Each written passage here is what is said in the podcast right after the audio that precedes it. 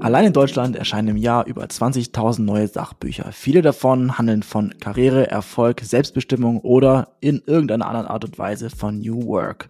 Zahlreiche Bücher stellen wir euch regelmäßig hier im New Work Stories Podcast vor.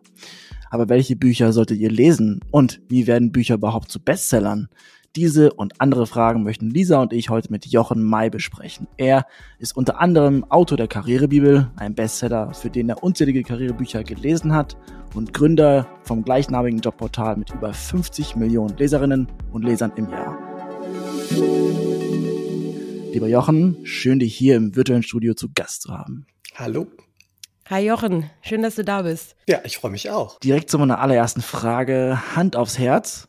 Wie viele Bücher musstest du damals als Leiter des Resorts Management und Erfolg bei der Wirtschaftswoche lesen eigentlich? Falsches Verb. Ich musste nicht, ich wollte und durfte. Also ich lese total gerne. Und es waren, ich habe es mal grob überschlagen, bestimmt irgendwie so um die 800, vielleicht sogar 1000 Bücher. Also ich hatte eine Regalwand in meinem Büro, es war ein riesig großes Eckbüro, das bekommt man dann irgendwann als Ressortleiter, das war toll. und da hatte ich dann tatsächlich so eine Regalwand voll mit Büchern, ja, und das waren so gefühlte zehn Quadratmeter. Weil wir haben ja jede Woche von allen wichtigen Verlagen Neuerscheinungen natürlich zugeschickt bekommen, wenn die irgendwie den Eindruck haben, äh, hatten, dass es zur Wirtschaftswoche passt. Und wir haben natürlich auch jede Woche Bücher besprochen, also haben wir die praktisch immer eingesandt bekommen um äh, dann die besten davon halt auszuwählen und zu besprechen, rezensieren. Und ähm, dann habe ich die natürlich an die Kollegen verteilt, aber eben auch die Bücher, die mir besonders gut erschienen, gerne selber gelesen und anschließend an die Karriere, an die Kollegen verteilt. Kleiner äh, gesunder Egoismus. Und dabei habe ich halt ganz, ganz viele Bücher äh, gelesen, sehr, sehr gerne und auch die besten davon mir natürlich dann später ins Regal gestellt und aus den besten ja äh, auch ein Buch dann geschrieben. Also ich, ich, ich, ich habe mich schon auf diese Folge auch sehr gefreut hier zu dritt, weil ich komme mir ein bisschen vor wie äh, das fünfte Rad am Wagen, weil ihr zwei seid so eine Leseratten. Also Alex ja auch, haben wir auch schon öfter in unseren Folgen betont, wie viele Bücher er liest dieses Jahr ja noch, apropos, wir können mal den Stand abfragen, wie viele fehlen noch zu 100? 14. 14 Bücher fehlen noch und auch alles, äh, ja, Bücher, die in die New Workige Karriererichtung gehen und echt irre Sachen dabei. Und du hast dann, äh, lieber Jochen, ja selber ein Buch daraus geschrieben. Wie stellt man sich das vor? Du, äh, wie, aus wie vielen Büchern ist die Karrierebibel entstanden und was war so der Anreiz dazu, da selbst dein, ja, Buch zu schreiben quasi? Lange Geschichte, wie viel Zeit habt ihr? Also, also ich versuche es mal zusammenzufassen. Ähm, zunächst mal ist es, glaube ich, so das Ureinsinnen eines jeden, jeden Journalisten, irgendwann mal etwas zu schaffen, was ein bisschen länger hält als ein Tag oder eine Woche, weil nichts ist ja älter als die Zeitung von gestern. bei einem Wochenmagazin ist halt schon die nächste Woche hast du im Prinzip nur Altpapier produziert. Das ist immer ein bisschen traurig, weil da immer in jeder Geschichte viel Herzblut drin steckt und dann schmeißt du am Ende doch wieder weg. Und äh, deswegen schreiben Journalisten irgendwann mal Bücher. Ähm, ich war aber vorher, das muss man noch mal fairerweise sagen, mit dem Blog-Virus infiziert worden durch einen guten Bekannten von mir über den wir damals auch geschrieben haben, nämlich Stefan Glenzer, der hatte dann irgendwann mal 26 gegründet. Ursprünglich hat er mal so ein äh, Reverse Auction, Auction House gegründet, Ricardo, und war damit einer von den New Economy Stars. Und äh, der erzählte mir hier, der neue heiße Scheiß aus den USA, Blogs mächtig am Kommen und der gründete halt dann 26.de. Und dann habe ich mir das angeguckt, war total begeistert und habe angefangen zu bloggen erst ganz, ganz viele verschiedene Blogs, anonym und verschiedene Experimente gemacht. Ich war auch mal eine Frau, das fand ich auch ganz spannend irgendwie. Also kann man so schreiben wie eine Frau und andere glauben dir, dass du eine Frau bist. Total faszinierend, sehr spannendes Experiment kann man. Also das, äh, das war echt faszinierendes Experiment für ein Autor, da wirklich so den, den Style zu faken, dass, dass sich Frauen für eine Frau halten und ähm, die Männer für eine Frau. Also, aber andere Geschichte. Am Ende des Tages ähm, hat dann meine Frau großen Einfluss auf mich genommen und hat gesagt, willst du nicht mal was Vernünftiges machen in deiner Freizeit? Äh, statt da irgendwie so rumzubloggen anonym für, für Leute, die du nicht kennst und die gar nicht wissen, wer du bist und so, das ist eigentlich ziemliche Zeitverschwendung. Hat sie recht gehabt? Frauen haben dummerweise immer recht, ne? das ist so ganz blöd. Äh, jedenfalls habe ich dann gesagt, okay, was machst du? Schreibst du ein Buch. Und dann habe ich eben noch mal in mein Regal geblickt und da war es dann eben so, dass ich gesagt habe, okay, das sind jetzt so ungefähr gefühlte zehn Quadratmeter Buch. Ähm, die muss man aber nicht alle gelesen haben, um, um sozusagen das Wissen in sich aufzusaugen. Denn tatsächlich kam es mir so vor, dass oft die Essenz eines Buches, also bei Sachbüchern jedenfalls, sich so auf zwei, drei Seiten verdichten lässt. Also klassisches journalistisches Arbeiten. Wir verdichten, komprimieren Informationen. Und dann dachte ich mir, da müsste man doch im Prinzip aus diesen zehn Quadratmetern ein Buch machen können. Natürlich sind in dieses Buch auch diverse Artikel eingeflossen, die ich in dieser Zeit schon geschrieben habe. Wir haben ja jede Woche eine neue Geschichte gemacht. Ich leitete ja das Ressort Beruf, Erfolg, Karriere, Management. Deswegen war ich mit dem Thema sowieso verheiratet und kannte ganz viele Themen, logischerweise. Also nicht nur die Bücher, sondern in, in mein Buch, die Karrierebibel, sind natürlich am Ende vor allen Dingen viele Artikel von mir auch eingeflossen und viele Erkenntnisse, die ich aus allen möglichen Quellen natürlich gewonnen habe. Ich habe ja auch ein großes Netzwerk habe, für das Buch nochmal zusätzlich recherchiert, mit vielen Leuten gesprochen und, und, und. Also ein Buch entsteht ja nicht nur aus Büchern, das wäre ja auch ein bisschen arm, sondern du recherchierst.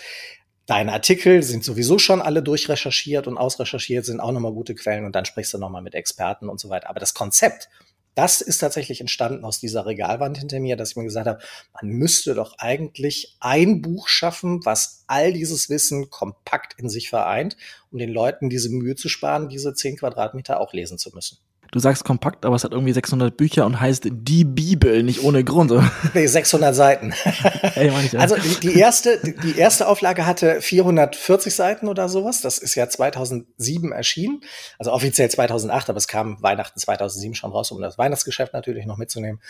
Und ähm, äh, das hatte 440 Seiten. Die Neuauflage jetzt vor kurzem, die habe ich dann nochmal erweitert und habe dann nochmal hier und da Kapitel natürlich ausgetauscht, also 50 Prozent des Buches nochmal überarbeitet und erneuert und daraus sind dann 600 Seiten geworden. Ich wollte aber auch einfach mal ein Hardcover schreiben, weil die anderen Bücher, die ich bislang geschrieben habe, waren immer so Paperback broschiert gibt ja nochmal die Unterschied, Unterscheidung zwischen einem Taschenbuch, Paperback broschiert, das sind diese Dinger mit der etwas dickeren Pappe, die so eingeklappt wird.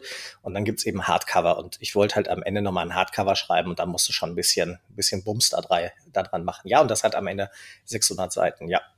Richtige Live Goals. Aber zwei Dinge möchte ich auf jeden Fall für die Hörerinnen und Hörer aus dieser Podcast-Folge mitnehmen. Erstens, wie schreibe ich einen Bestseller? Also wie sorge ich dafür, dass das Buch auch gelesen wird? Weil in unserer Bubble gibt es wirklich extrem viele Autorinnen und Autoren und die sind froh, wenn das zweistellig verkauft wird. Ein bisschen gemein jetzt, aber egal. Ähm, spätestens, wenn sie im Podcast erscheinen, geht es durch ja, die Decke. dann sieht schon anders aus, klar. Und das Zweite ist, ich finde super spannend, wie du es digital verlängert hast, entsprechend mhm. auf, einem, auf einem Portal, weil ich glaube, dass das auch viel, viel mitbringt. Vielleicht auch ein Weg ist, aus dem Buchverkauf äh, oder aus dem Buchschreiben ein, zwei Euro zu verdienen am Ende, weil viele sagen auch, Buchschreiben toll und schön, kostet mich 18 Monate, aber am Ende bleibt da nicht viel Rubel bei rum. Also, Bestseller, kann das jeder machen? Kann jeder einen Bestseller schreiben in Deutschland? Nee, nee kann er nicht. Also muss man mal fairerweise sagen. Also, ähm, sorry, die, den Zahn muss ich ziehen. Äh, na, also ich, ich könnte jetzt wahrscheinlich viel Geld verdienen, wenn ich sagen würde, ich zeig dir, wie auch du einen Bestseller schreibst und jeder kann das, du auch. Chaka. Hä, ich äh, dachte auch, das wird der Titel zu unserer Folge jetzt. ja, das machen ja auch einige. Ähm, und, und leben ganz gut davon, dass sie die, die Träume, den Leuten ihre eigenen Träume verkaufen. Aber realistischerweise muss man sagen, nein. Es gibt im Jahr gibt es, ich weiß nicht, wie viele 10.000 Bücher, die da erscheinen in diversen Verlagen. Und natürlich selbst von denen, die erscheinen, werden ja nicht alle Bestseller. Und die sind ja schon gefiltert. Es gibt noch mal ungleich mehr Bücher, die als Manuskripte bei Verlagen eingereicht werden. Ich glaube, allein Campus bekommt jedes Jahr über 1000 Bücher, also Manuskripte. Und davon kommt vielleicht ein einziges Manuskript durch den Filter und wird dann tatsächlich auch gedruckt. Ja? Und all die anderen müssen sich dann halt anders irgendwie einen Kanal suchen oder legen es wieder zurück in die Schublade. Und auch da gibt's natürlich heute Möglichkeiten. Ja, man kann ja heute selber Bücher verlegen über Books on Demand und diverse andere Möglichkeiten. Und auch bei Amazon kann man Sachen halt direkt hochladen, machen, tun. Da gibt's viele Möglichkeiten, aber deswegen ist es ja noch kein Bestseller, nur weil es im Eigenverlag veröffentlicht ist. Das geht natürlich auch. Also man kann auch im Eigenverlag einen Bestseller landen. Aber dazu braucht's halt ein paar Zutaten. Und das war ja so ein bisschen die Frage, ähm, auch von dir, Alex. Was braucht's, damit ein Bestseller wird? Ich fange immer an mit zwei Grundvoraussetzungen. Das erste ist ein gutes Konzept und das zweite ist ein guter Titel. Die meisten werden jetzt sagen, oh, wieso nicht der Inhalt? Der Inhalt ergibt sich aus dem Konzept. Wenn du äh, ein gutes Konzept hast, dann hast du automatisch auch einen guten Inhalt. Natürlich musst du auch gut schreiben können, logischerweise, ne? Aber und, und hinterher kommt dann noch die Mundpropaganda dazu, dass Leute sagen, hey, hast du gelesen? Habe ich auch gelesen, ist ein super Buch. Klar, da muss es dann auch wieder stimmen. Aber es beginnt mit einem guten Konzept. Du brauchst de facto ein Buch und da ähm, da denke ich immer an das gute alte Zitat von Helmut Markwort, ne, vom Fokus Fakten, Fakten, Fakten und immer an den Leser denken. Und genau das tun viele Autoren nicht. Die wollen ein Buch schreiben, weil es in ihnen drin ist. So nach dem, das muss jetzt raus. Ich muss der Welt dieses, dieses Wissen mitteilen. Ja, und ich muss jetzt irgendwie die Katzenbibel schreiben oder sowas. Ja, oder, oder wie, wie man Katzen duschen kann oder sowas. Ja, aber ähm, ne, irgendwie solche Bücher. Die Frage ist, braucht die Welt das? Und wie viele kaufen das am Ende? Also, und das genau funktioniert eben nicht. Also ja, damit reichst du vielleicht zweistellige ähm, Umsatzzahlen, ne, so wie man Katzen duschen kann und shampoonieren kann oder sowas, ohne danach auszusehen wie, keine Ahnung, Catweasel. Ähm, das ist halt nur ein sehr, sehr eingeschränkter Leserkreis. Das heißt, die besten Bücher sind immer die, die die Probleme von, von Lesern und potenziellen Käufern lösen. Also die Kernfrage ist, warum soll ich das kaufen? Warum soll ich das lesen? Was nutzt mir das? Weil ich investiere als Leser ja Zeit in das Buch, in die Lektüre. Und ich will ja was für die Zeit haben. Entweder Unterhaltung, dann sind wir im Bereich Belletristik, oder einen echten Nutzen, dann sind wir im Bereich Sachbuch. Ne? So. Und äh, eins von beiden musste halt erfüllen in irgendeiner Form. Also entweder ich sage, das ist ein schöner Zeitvertreib und ich habe eine tolle Geschichte gelesen und ganz tolle Achterbahnfahrten der, der Emotionen durchlebt, ne? Spannung und, und Trauer und Wut und Ekel und alles Mögliche irgendwie, dann ist so ein Buch toll. Oder du hast halt einen echten Nutzwert, den ich hinterher verwerten kann. Und das ist das Konzept. Und der Titel ist auch nicht so verkehrt. Also auch hier muss man wieder sagen, es gibt unglaublich viele Menschen, die Bücher nur wegen des Covers kaufen. Ne, das ist so, das kennen wir, das Phänomen am Bahnhof, im Flughafen, ne, wenn du auf Reisen gehst, so, ach komm, ich gehe nochmal hier schnell, ich bin sowieso am Warten, ne, so irgendwie, und dann guckst du in, in den Auslagen und auf den Grabbeltischen und dann spricht dich irgendein Titel an oder ein, ein Cover und sagst, äh, sieht ja gut aus, äh, sieht kurzweilig aus, nehme ich mir mit, lese ich im Flugzeug. So. Und dann gibt's auch so einen Preis dafür. Den habe ich damals übrigens auch, das war, glaube ich, wahrscheinlich ein Erfolgsfaktor der Karrierebibel, also der allerersten. Ich habe nämlich eine Umfrage gemacht in meinem Netzwerk. Was ist für euch der Schmerzpreis? Also bis wohin nehmt ihr so ein Buch noch mit, wenn ihr es irgendwo seht? Und ab wann sagt ihr, äh, doch, nicht, muss jetzt gerade nicht sein. Und da war der Durchschnittspreis durch die Bank weg bei allen bei 15 Euro. Also der Schmerzpreis lag bei 15 Euro. Alles darunter nehmen sie mit. Darüber fangen sie an nachzudenken. Und das ging dann schon bei 15,95 oder 16 Euro und sowas los. Deswegen war eine ganz wichtige Maßgabe für meinen Verlag damals, ich gesagt, diese Karrierebibel darf nicht mehr als 15 Euro kosten. Und die wollten dann wieder so krumme Zahlen machen. Und ich habe gesagt, nö, mach mal, mal wirklich mal was Glattes. Ich finde dieses 14,95 auch irgendwie albern. Ja, was soll das? Dann haben wir wirklich das Ding für 15 Euro verkauft. Und ich glaube, das war auch nochmal ein ganz wichtiger Punkt, weil du bekommst halt dann 440 Seiten für 15 Euro. Also A, kriegst du ein dickes Buch und B, ist der Schmerzpreis auch nicht überschritten. Und der Titel, also Karrierebibel, wie gesagt, äh, also ich würde ich würd mir die auch mitnehmen, wenn ich ja irgendwo ja, dran vorbeilaufen würde. Da habe ich tatsächlich lange dran gehadert ja. an dem Titel. Das Was war waren denn die Alternativen? Äh, weiß ich nicht mehr. Also nee. das ist jetzt echt zu lange her. Ewig, aber ja, ja. Äh, so, aber ähm, ich habe deswegen lange gehadert, weil es A ein bisschen sehr vollmundig natürlich ist, ne? so bom, die Karrierebibel, ne? so mehr geht nicht. Gleichzeitig ist es natürlich mit Bibel, hat so einen religiösen Einschlag und du weißt ja nicht, wie die Leute darauf reagieren. Ne? So, der eine sagt dann irgendwie, so geht ja gar nicht. Ne? So, so und andere sagen, ach, ist das am Ende ein religiöses Buch? Will ich nicht. Ne? Ich will ein Buch für, für Job haben, aber ich will ja nicht beten. Ne? So. Also da, da sind die Leute echt unterschiedlich drauf und dann haben wir aber lange diskutiert und sind am Ende halt dazu gekommen, Bibel hat ja zwei Bedeutungen, nämlich einmal die Inhaltsbeschreibung, dann bist du wirklich bei der Heiligen Schrift, oder die Gattungsbezeichnung. Und das ist eben dann die Fußballbibel, die Kochbibel oder eben auch die Karrierebibel. Und ähm, das ist in der Beschreibung als Gattungsbezeichnung ist es ein allumfassendes Werk. Und so den Anspruch hatte ich halt schon auch bei der Karrierebibel, dass gesagt, nö, das ist allumfassend. Also wenn du das Ding gelesen hast, weißt du wirklich alles, was definitiv wichtig ist für den beruflichen Erfolg. So, man kann das sicherlich noch ausweiten, man kann sich dann andere Bücher dazu kaufen, aber wenn du nicht willst, was da drin steht, dann weißt du alles, was wichtig ist. So. Das war der Anspruch und dadurch war der Titel auch passend. Ja, und dann haben wir gesagt, natürlich auch im Marketing, ne, nicht klacken, kleckern, sondern klotzen, dann nennt man es halt auch gleich Karriere, Bibelbums und geht da richtig in den Markt. Ne. Und da du ja auf Komprimieren stehst, äh, hast du ja auch gesagt, äh, Erfolg besteht nur aus 10 Prozent äh, Leistung. Ne? Frage ich mich mal, was der Rest ist. Psychologie, Soziologie, Also ganz viel, äh, ein bisschen Travestie kommt da wahrscheinlich auch noch dazu. Also äh, es ist halt ähm, alles äh, wichtiger, glaube ich. Also Leistung ist schon wichtig, keine Frage, aber Erfolg gerade im Beruf, ich meine, wir sind soziale Wesen. Ne? Du hast immer mit anderen Menschen zu tun und das kennen ja auch viele Leute, die wahnsinnig viel leisten, fleißig sind, diszipliniert und einen guten Job machen und am Ende trotzdem nur ausgenutzt werden und nicht weiterkommen oder bessere Bezahlung kriegen. Das ist es eben nicht allein. Ne? Also und so ist es auch bei Büchern, um den Kreis wieder zu schließen. Qualität setzt sich nicht unbedingt durch. Also Bucherfolg wird zu, na, jetzt versteife ich mich mal wieder auf eine Zahl, zu 80 Prozent, sage ich mal, gemacht und passiert nicht. Bei meiner Challenge werde ich immer zwei Fragen gefragt. Erstens, wie schaffst du so viele Bücher zu lesen? Da ist die Antwort einfach, kein Social Media und kein Netflix und dann hast du genug Zeit zu lesen. Genau. Die zweite Frage ist aber, die wirst du auch mal bekommen, äh, gestellt bekommen haben. Welches Buch würdest du denn von diesen 800.000 Büchern empfehlen? Die Karrierebibel. Nein. ja, langweiliger Art. Dieser, ja. dieser Podcast ist nicht sponsert bei. Nein, ja, genau. nein, nein, aber das, das ist auch wieder, das, ich kenne diese Fragen, die stellen immer so Journalisten, die wollen immer am Ende von dem Interview wollen jetzt ihre drei ultimativen Karrieretipps, ne, bitte nur drei. Und ich habe aber in meinem Buch 366 drin, so ungefähr, und noch viel mehr. Das ist so eine typisch journalistische Frage. Aber bei Büchern ist es ehrlicherweise so, ich habe halt temporäre Lieblingsbücher. Ja, also im Moment lese ich gerade das Buch von einem guten Freund von mir, auch so ein Riesenwälzer, Rock Me Dostoevsky. Der hat eine Biografie, eine, eine kommentierende Biografie über Dostoevsky geschrieben. Super, super spannend. Habe ich mir an, also angefangen durchzulesen, bin jetzt ungefähr bei drei Viertel angelangt. Er schreibt so gut, also man kann ihn ja mal nennen, äh, Markus Spieker, Dr. Markus Spieker, seines Zeichens ist er beim MDR, beim Mitteldeutschen äh, Rundfunk in Leipzig und war lange Jahre für die ARD Korrespondent in Indien und davor war er lange Zeit CVD bei, bei der Tagesschau, mein Tagesteam und so weiter. Also ein Fernsehmann, aber der schreibt leidenschaftlich gerne Bücher, ist Historiker vom Hintergrund und ähm, hat, wie gesagt, so ein Fable für diese Bücher und er schreibt ganz toll. Und deswegen habe ich mir das Buch, das hat mir ja zugeschickt und äh, das lese ich im Moment total gerne. Und dann hat man halt so aktuelle Lieblingsbücher. Davor habe ich das Buch von dem Daniel Backhaus gelesen, äh, Bullshit Rules. Das ist ein sehr kurz, äh, kurzweiliges Buch. Toller Titel, ist auch sehr erfolgreich gewesen, auch, glaube ich, wegen des Titels.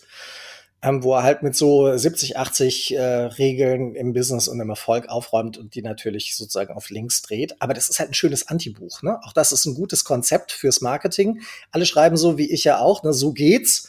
Und dann machst du halt einfach mal die Rolle rückwärts. Haben wir ja im, im Magazin früher auch gemacht. Ne? Wenn alle sagen, so, das sind die ultimativen drei Tipps, dann sagst du, und hier die acht Tipps, wie sie es nicht machen sollten. Und schon ist, ist dasselbe, nur, nur links herum. Ne? So, und er macht halt die Bullshit-Rules. Und natürlich löst er die am Ende immer auf, indem er dann logischerweise auch sagt, wie es dann besser geht. Also er verkauft über das Negative, aber bringt natürlich am Ende auch wieder das Positive. Ne? Also das ist ist halt ein guter Marketing-Gag. So kann man es halt auch machen. Was kein Marketing-Gag ist, ist dein Portal. Karriere Bibel oder Karriere Bibel äh, ist ja eine Gruppe sogar. Jetzt erzähl mal da, wie es dazu gekommen ist und wie krass es abgeht bei dir.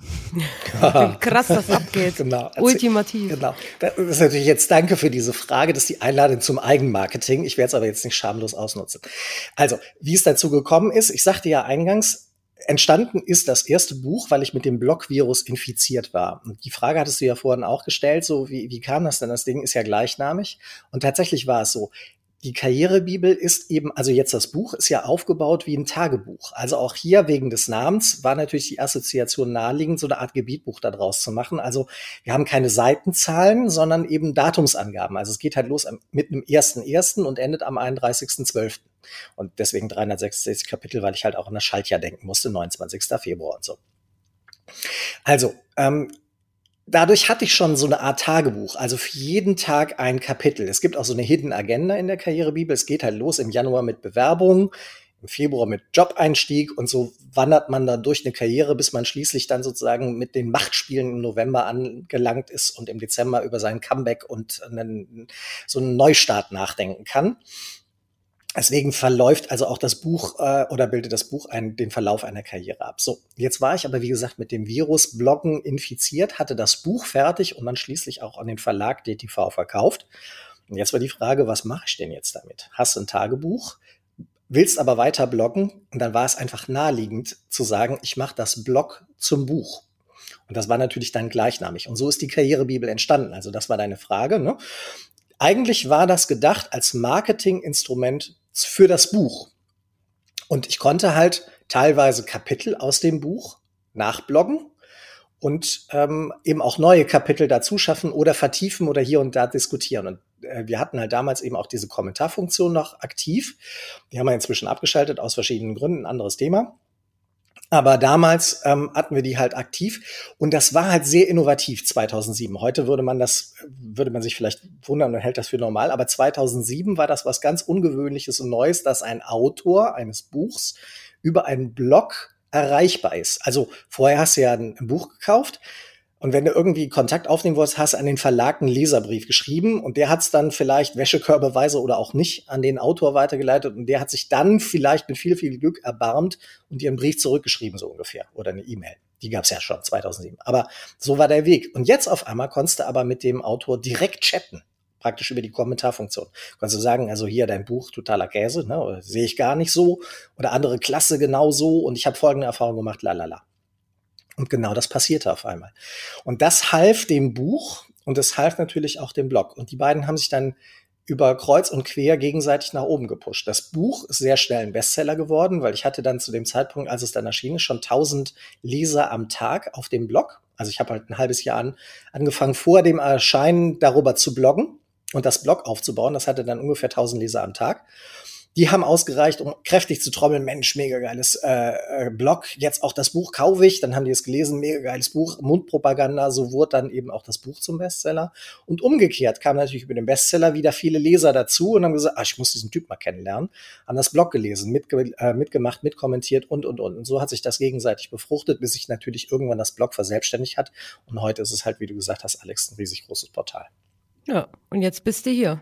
Und jetzt nee. bin ich hier. Ja, Wahnsinn. Hätte Wahnsinn, ich das mal gedacht. Endlich, ja, Hätte endlich. Ich 2007 niemals für möglich gehalten. 2007, darauf will ich nämlich hinaus, äh, Ewigkeiten her. Jetzt sind wir ein New Work Podcast und dieser Begriff, äh, der, der, der sagt dir natürlich auch was und äh, unseren Hörern und Hörerinnen auch und es passiert hier irgendwie rasant viel in der Arbeitswelt. Jetzt äh, seit Corona sogar noch mehr, also auch da, wo sich auch endlich mal was bewegen sollte. Du hast die Karrierebibel 2007 geschrieben. Äh, da sah das die Arbeitswelt noch ein bisschen anders aus, würde ich sagen. Wenn du jetzt, äh, genau, du hast ja dann noch eine Neuauflage, äh, nicht lang her. Wenn du jetzt aber rückblickend, ich weiß nicht, äh, wenn du mal äh, auf die ersten Beiträge auf deinem Blog schaust, Würdest du Sachen ändern? Würdest du komplett, äh, hast du eine andere Sichtweise auf manche Sachen oder sagst du das Thema Karriere, wie man sie macht und meine Tipps, die ändern sich auch nicht in, weiß ich nicht, fünf bis zehn Jahren? Zwei Fragen in einer. Ich versuche ja, mal immer. zwei. Da bin ich Klar, bekannt eigentlich, für. eigentlich waren es noch mehr, aber ich, ich versuche Da bin mal, ich bekannt für. Ja, ich versuche mal zwei rauszufiltern. Also, A, wir verändern unsere Artikel permanent. Also es ist nicht so, dass du, wenn du jetzt in die in das Archiv gehen würdest und einen Artikel von 2007 lesen würdest, der steht zwar noch 2007, aber der ist im Zweifelsfall gar nicht mehr in seiner Ursprungsfassung, sondern längst überarbeitet. Also wenn wir merken, dass irgendwas nicht mehr stimmt, dann ändern wir das. Das müssen wir permanent. Ne? Also das fängt ja schon so bei Sachen an wie Bewerbungstrends oder sowas. Da haben wir jedes Jahr eine Neuauflage. Natürlich adaptieren wir das, ja. Da hat sich immer die Trends natürlich auch verändert oder so Artikel zum Thema Mindestlohn, auch der verändert sich ja von Jahr zu Jahr, steigt im Moment. Die müssen wir ja permanent überarbeiten, auch beim Arbeitsrecht, wenn es da neue Ur Urteile gibt oder sowas.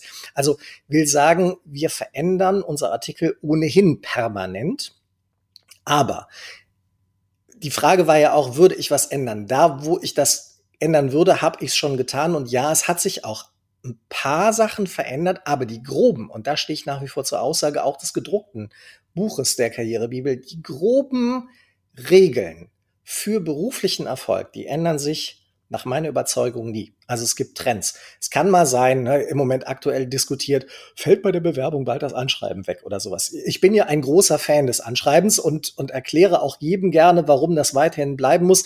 Ich habe natürlich kein Problem, wenn es mal eine bessere Form gibt. Auch die habe ich, glaube ich, schon identifiziert. Klammer auf, das Bewerbungsvideo, Klammer zu die das eventuell mal ablösen könnte, aber das sind Trends. Dass es grundsätzlich eine Bewerbung gibt und dass der grundsätzliche Ansatz einer Bewerbung sein muss, dass ich wie bei jedem Verkaufen dir als Arbeitgeber den Nutzen verkaufen muss, warum du mich einstellen solltest. Also dass ich wahnsinnig motiviert bin und dass ich wunderbar drauf passe und dass ich echt Mehrwert schaffen kann, das verändert sich nicht. Es verändert sich vielleicht das Medium. Früher mal auf Papier gedruckt, heute schicken wir eine E-Mail. äh, in Zukunft schicken wir vielleicht, äh, machen wir nur noch einen One-Click irgendwie zu irgendeinem Online-Profil oder sowas. Das vielleicht verändert sich. Aber der Inhalt selber, der wird sich nicht verändern, weil Menschen sich so groß nicht verändern. Ja, also die Arbeitswelt verändert sich hier und da, aber was sich halt nicht verändert, ist, dass Menschen mit Menschen arbeiten. Also am Ende zählt immer noch Sympathie ganz stark. Wie arbeiten wir miteinander? Weißt du, wir können über bei New Work, können wir über, über Kickertische oder sowas. Ich weiß, New Work ist mehr als ein Kickertisch und sowas, ne? Äh, klar, ne? Also ich, genau, ich versuche das jetzt gerade mal journalistisch zu verkürzen. Ja, so. Aber New Work ist natürlich, äh, da kannst du einen Kickertisch aufstellen und eine Schokoladenbar irgendwo in die Ecke stellen. Alles wunderbar. Ich weiß, ihr habt da auch ähm, ganz tolle Büros in Hamburg, ja, so die ganz modern sind, so wie Google das auch schon irgendwie vor Jahren angefangen hat und und und. Aber am Ende des Tages musst du immer noch deinen Job machen und am Ende des Tages musst du deinen Job immer noch mit den Kollegen zusammen machen. Und da hast du einen Chef oder eine Chefin und die entscheiden auch ein ganz gutes Stück immer noch darüber mit, ob du weiterkommst, ob du mehr Gehalt bekommst und dies, das und jenes.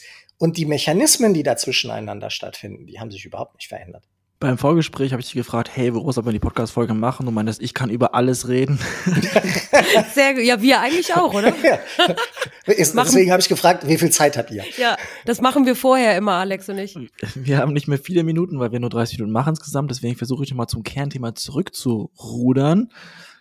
Bücher. Ich habe nämlich das Gefühl, die Bücher, die dieses Jahr oder letztes Jahr zum Bestseller geworden sind, waren gerade Menschen, die eine große Reichweite hatten. Janina Kugel, Verena Pauster, äh, Sebastian Pups, Padigol, die, äh, die haben schon einfach Fame und bringen einfach ein Buch raus mit ihrem Gesicht drauf.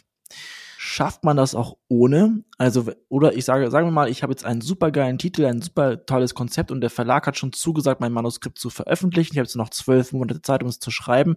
Kannst du sagen, wie man das nochmal vorbereiten könnte, sodass zum Release Day wirklich die Rekorde gebrochen werden können? Oder gibt es nichts zu tun, außer halt einen wunderschönen Titel zu schreiben? Nee, du musst natürlich ganz viel tun. Also nur, du kannst in Schönheit sterben. Ne? Also man muss schon ein bisschen mehr machen, als einfach nur einen tollen Titel haben, ein gutes Konzept und dann ein gutes Buch schreiben. Und wenn du dann noch einen guten Verlag hast, ganz ehrlich, meine Erfahrungen, wahrscheinlich prügeln mich jetzt alle Verlage dafür, die können alle kein Marketing. Also die, die können gute Bücher, aber mit Marketing, da tun die sich echt schwer. Also ich habe ja schon ein paar Verlage kennengelernt und auch die versuchen ja mich manchmal zu kontaktieren wegen unserer Reichweite. Kannst du mal ein Buch besprechen oder so? Die stellen sich teilweise echt also so an wie Donnerstag, aber 1988. Ne? So.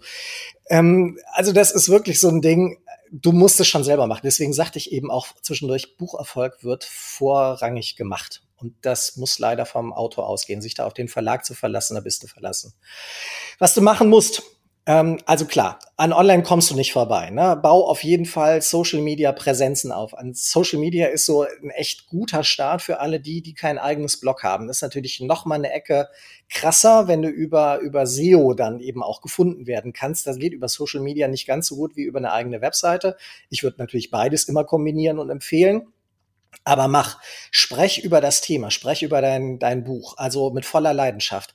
Video ist da ganz, ganz stark, ganz weit vorne. Nicht nur, weil wir natürlich auf Instagram, TikTok, YouTube und wie sie nicht alle heißen, im Moment sowieso ganz viel Video machen, sondern weil Video ganz viel Emotionen transportieren kann und dich als Autor einfach anfassbarer macht. Ne? Also die, die Leute wollen eben heute auch wissen, was ist das für ein Typ, der dieses Buch geschrieben hat? Glaub ich dem das? Ähm, Gerade beim Sachbuch. Ne? Also bei, bei einem Roman ist es vielleicht nochmal eine andere Kiste. Das, da gelten auch andere Regeln. Ne? Aber beim Sachbuch ganz stark ist natürlich die Glaubwürdigkeit entscheidend auch. Also ist das so ein Typ, der jetzt mal sagt, ich bin voll der Guru, ich weiß, ich weiß Bescheid, so geht es und hat es sich irgendwie nur zusammengelutscht irgendwie aus dem Internet oder ist es ein Typ, der einfach echte Lebenserfahrung hat, die er da rauskaut? Und das, das ist natürlich heute das Problem. Viele Autoren, die ich kenne, die ein Buch schreiben wollen, haben nicht wirklich die Erfahrung, sondern die sammeln sich das aus dem Internet in irgendeiner Form zusammen. Es gibt Themen, da geht das vielleicht auch. Und bei anderen Themen, finde ich, ist das eigentlich nicht wirklich glaubwürdig. Ja, klar geht das. Das, was du da erzählst, ist ja auch nicht falsch, wenn es dann von guten Autoren äh, dich hast inspirieren lassen, wie man so schön sagt. Ne, die Inhalte werden ja dadurch nicht falsch. Aber de facto weißt du nicht wirklich, wovon du redest oder schreibst, weil du es dir nur angelesen hast und nicht durchdrungen hast. Bei bestimmten Themen merke ich das halt auch. Bin ja selber schon seit 30 Jahren in diesem Karrieresegment da irgendwie unterwegs. Und ich sag dir heute, ich lese einen Artikel an, ob das so eine Copywriterin zusammengefummelt hat oder ob das jemand geschrieben hat, der wirklich Ahnung von dem Thema hat. Das merkst du an kleinen Schlenkern und Formulierungen und Nebensätzen. Und so ist es natürlich auch bei Büchern. Und ähm, ich glaube, deswegen ist es wichtig, dass man da nach draußen geht und also wirklich auf sämtlichen Plattformen trommelt, macht und sich so eine Community halt äh, zu, zurecht züchtet. Vielleicht geht auch Newsletter. Also Newsletter-Marketing ist auch nochmal eine tolle Sache, die man machen kann. Ne? Blog würde ich immer empfehlen.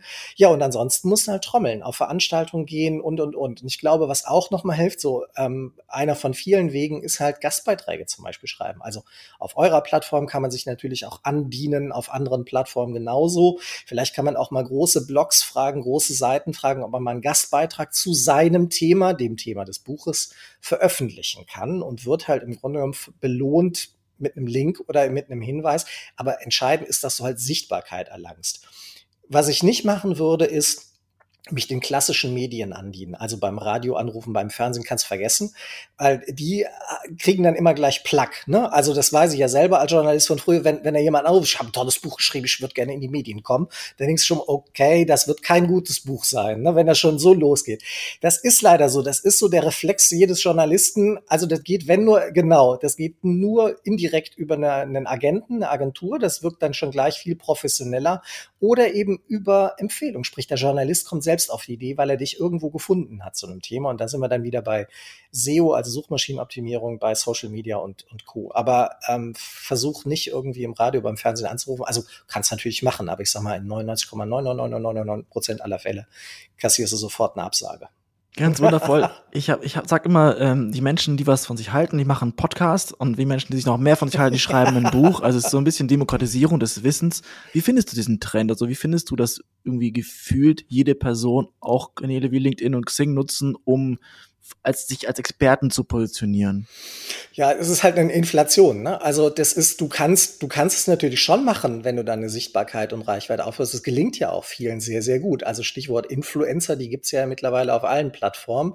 Und ja, wenn die da was Gutes machen äh, und jetzt nicht irgendwie tricksen mit Fake-Followern oder sowas und gekauften äh, Sachen oder sowas, da, dann ist das nicht schlecht. Aber in der Tat ähm, man, der Schuss kann halt auch nach hinten losgehen. Ne? Also wenn du, wenn du halt da auch äh, Blödsinn erzählst und machst, dann sehen die Leute das ja auch. Also man kann sozusagen sich auch ganz schnell unglaubwürdig machen an der Stelle als Experte. Deswegen stehe ich zum Beispiel total auf Live-Formate, weil bei Live, ne, ob das jetzt Audio oder Video ist, ist es halt so, das kannst du nicht faken. Na, also unsere Beiträge, sage ich dir ganz ehrlich, werden heute schamlos kopiert von ganz vielen Seiten und Plattformen inzwischen. Ähm, ich sehe das. Ne? Also ähm, dafür bin ich zu lang im Geschäft drin, sowohl schriftlich als auch in anderen Mediengattungen zu Hause. Irgendwie, ich sehe, wer da wohl die Quelle war. Ne? So, ähm, da kannst du manchmal rechtlich was machen, dann schicke ich denen noch eine liebe Mail vielleicht vorneweg. Dann muss ja nicht mehr gleich die, die Anwälte da loshetzen. Aber ähm, in anderen Fällen kannst du sowieso nichts machen dann sehe ich das halt nur. Aber ich bezweifle ganz stark, dass die in der Lage sind, in einem Live-Format zu performen, weil die das eben im Zweifelsfall bei uns nur ab und umgeschrieben haben, aber nicht wirklich durchdrungen haben. Na klar kannst du unsere Tipps nehmen und so weiter, aber bei uns sitzen halt auch Leute und auch bei mir in Person halt jemand, der seit 30 Jahren das macht weil er es gerne macht, weil ich mich wirklich dafür interessiere. Ja, die meisten nehmen ja das Karriereressort, weiß ich ja früher noch, wir haben ja Volontäre ausgebildet, nur als Durchlauferhitzer. Das heißt, meine Volontäre waren so zwei, drei Jahre auf Station und dann sind die ganz schnell in ein anderes Ressort gegangen, was ich Geld, Unternehmen, irgendwie sowas, weil die irgendwie sexier klangen in der, in der Wirtschaft. So also Karriere ist immer so ein Einsteigerressort. Ich fand das Thema mal super spannend, weil es so viele Lebensbereiche anspricht und so viele Menschen interessiert. Ja, also einer meiner Volontäre ist halt heute Chefredakteur vom Handelsblatt zum Beispiel. Ja, so, aber ähm, der war mal bei mir auf Station und war super Talent. Ne? Also da wusstest du gleich, der wird mal richtig durchstarten. Ja, so, aber es gibt halt solche Leute, die, die da in dem Thema nicht lange drin sind. Ist ja auch okay. Aber du hast halt einen ganz anderen Zugang, wenn du das seit mehreren Jahren machst. Ne? Und das merkst du in einem Live-Format, weil, weil die Leute halt tänzelnd durch diese Themen durchgehen. Ne? Ja, und auch wie man miteinander ist, ne? Ja, also, klar du merkst ja auch, ist man vorbereitet oder nicht? Kennt man dich als Person? Weil klar, wir haben dich jetzt auch nach deinen drei ultimativen Buchtipps gefragt, aber keine Antwort bekommen. Ja, das wir, wir haben echt keine Antwort. Ja, doch, wir haben eine Antwort. Ja, so ein bisschen was. Ja klar, das ist ja alt, alter Trick, ne? Auf die Frage ja. antworten, aber nicht auf die Frage. Ne? So. Ja, genau. so machen Politiker auch ganz gerne. Kennen wir ja diese Technik als Journalist. Nee, aber der, der Punkt ist einfach, du kannst halt einfach aus so einem Füllhorn schöpfen, wenn du lange genug dabei bist und kannst dich eben auch von Trends nicht blenden lassen. Und viele setzen dann auf irgendwelche Trends und denkst, oh, das habe ich doch schon vor acht Jahren schon mal gesehen. Da hieß es anders.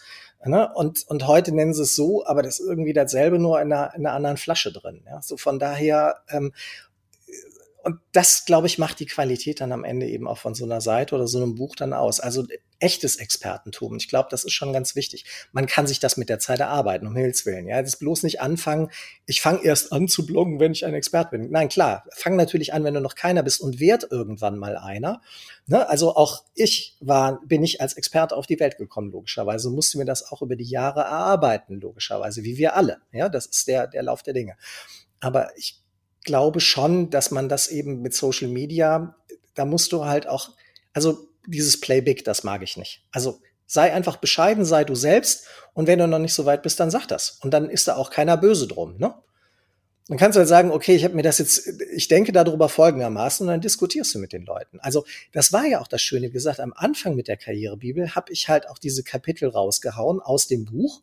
Hat der Verlag damals auch nicht verstanden, wie, wie sie drucken jetzt im, im Internet drucken, ja, genau. Im Internet. Im Internet drucken sie jetzt da Seiten aus dem Buch nach. Richtig. Das geht ja gar nicht. Das ist ja eigentlich, dann kaufen die Leute das Buch nicht, ja nicht mehr. Und ich sage ja doch, genau deswegen kaufen sie es am Ende, weil sie über das Thema diskutieren und mit mir darüber diskutieren. Und dann werden sie angeregt und sagen, wenn das schon so spannend war, dann will ich die anderen 365 Dinge auch noch lesen, so ungefähr. Haben die Verlage aber damals, oder der Verlag check damals, na genau, check ich nicht. Haben die aber mit der Zeit natürlich dann doch verstanden. Und äh, ich habe ja mehrere Bücher bei DTV verlegt, die, die waren dann sehr glücklich darüber, dass wir das so gemacht haben. Am Anfang verstehen die das erstmal nicht und denken so, dann kauft man das ja nicht mal, wenn das schon im Internet steht. Nee, andersrum wird ein Schuh draus heute. Die Leute wollen mit dir diskutieren, dich austauschen mit dem Auto und das war wichtig. Und dabei haben sich durchaus auch die ein oder anderen Themen nochmal ergeben und natürlich auch nochmal neue Aspekte ergeben, sodass ich im Grunde genommen da, wo ich ein kleines Kapitel im Buch drüber hatte, das war kompakt, das war deswegen nicht falsch. Also davon bin ich immer noch überzeugt. Na gut, vielleicht gab es ein, zwei Kapitel, die ich heute anders geschrieben habe, aber in Mehrheit, das klingt so unbescheiden, ne? aber es ist so. Ich will da auch nicht lügen, also ich stehe dazu. Ja? Und dann haben sich aber trotzdem Sachen halt neu ergeben, die dazugekommen sind. Und die sind spannend gewesen. Ne? Und die hast du dann gleich wieder verblocken können mit deinen Lesern zusammen. Und dann gab es natürlich auch viele neue Internetthemen, die damals aufgekommen sind. Also 2007 war das ja, da gab es ja, was gab es in 2007? Facebook, glaube ich, gab es schon. Ne? Twitter, glaube ich, gab es auch. Bringen das mit der Zeitleiste gar nicht so nee. auf YouTube schon gab, weiß ich gar nicht. 2007 müsste man mal echt nachgucken, wie das damals es war. Es gab noch kein iPhone, glaube ich. Das kam 2007, 2008. Ja, also es war, ne, also es waren schon schon andere Zeiten einfach an der Stelle. Ja. Ne? Also ich habe mit dem Internet angefangen. Ich weiß noch mit so einem Forum und ich habe noch einen Telefonhörer auf so ein Modem draufgelegt. Also das waren so meine ersten Internetgehversuche. Lieber Jochen, vielen, vielen Dank für deine Karrieretipps für ja. BuchautorInnen und äh, ich glaube, da kann man sich einiges rausziehen. Vielen Dank, dass du dich getraut hast, das live zu machen. Das konnten wir prüfen, ob du wirklich ja, die Sachen stimmt. verstanden hast. Ich glaube, wir können das bestätigen. Ich einen Haken dran. Ja, genau. Und an die Zuhörerinnen und Zuhörer möchte ich sagen, ihr habt äh, Ideen für ein Buch oder so, dann schreibt uns doch an stories at new-work.se und dann können wir mal evaluieren, ob da die Verlage darauf Bock drauf hätten oder nicht. Und ich rufe dann da mal an. Danke, lieber Jochen. Da nicht für, sehr, sehr gerne. Es hat Spaß Mach's gemacht. gut. ciao. ciao. ciao.